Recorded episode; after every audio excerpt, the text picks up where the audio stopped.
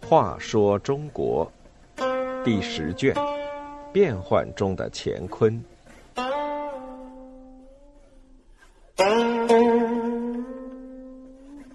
二十二，甘露之变。古代朝廷经常为秋冬季节出现甘露而大肆庆祝，但在唐朝，有一次甘露的出现却是宫廷政变的信号。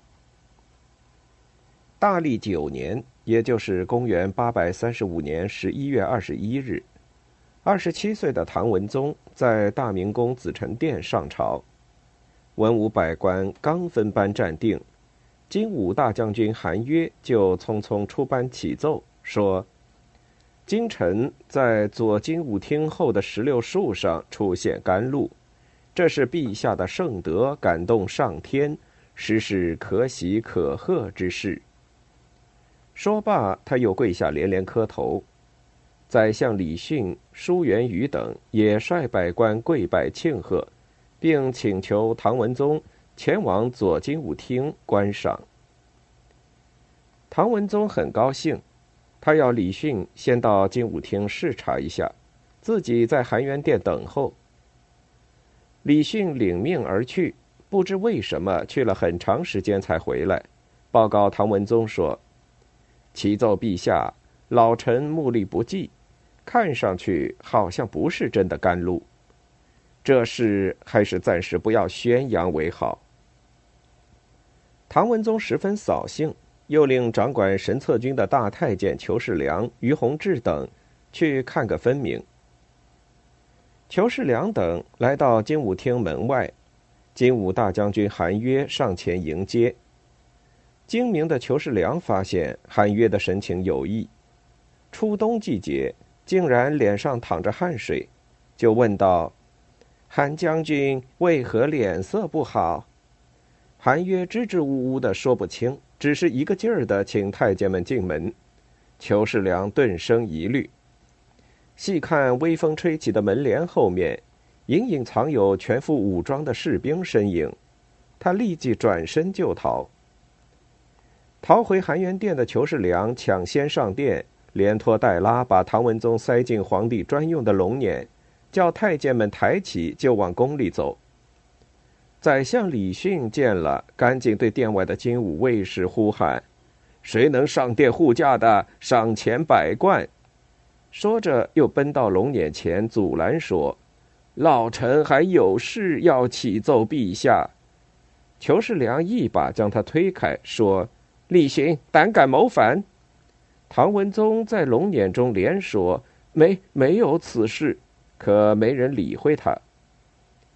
从殿外奔进一批金武卫的卫士，见了太监就砍。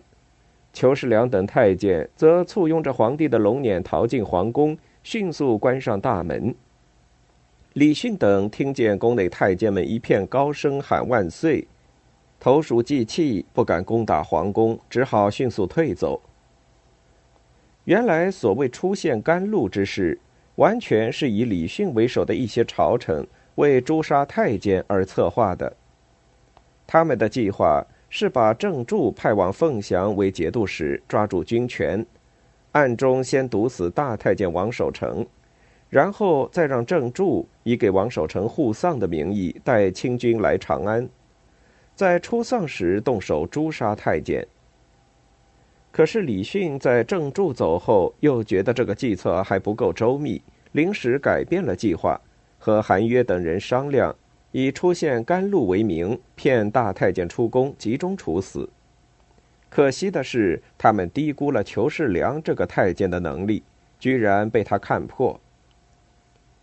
裘世良控制了皇帝之后，立刻调来神策军，事变一个时辰不到，由太监指挥的一千多名神策军士兵就包围了朝臣们办公的衙署。李训这时早已换上小官穿的绿官袍逃走，几个知道事情原委的官员也四散逃命，只苦了那些毫不知情的官员，被冲进来的神策军士兵大砍大杀，当场杀死六百多人，衙署内血流成河。过了几天，逃亡在外的李训被捕杀，人头被送到长安。另外几个参与密谋的宰相大臣也都被公开斩首。郑注在事变当天带了五百清军来到长安附近的扶风县，听说密谋失败，又退回凤翔，结果被监军太监杀死。这场以甘露为信号的失败的密谋，就此得名为甘露之变。从此，唐文宗也失去了自由，他的精神也彻底崩溃了。四年后，唐文宗不明不白的驾崩了。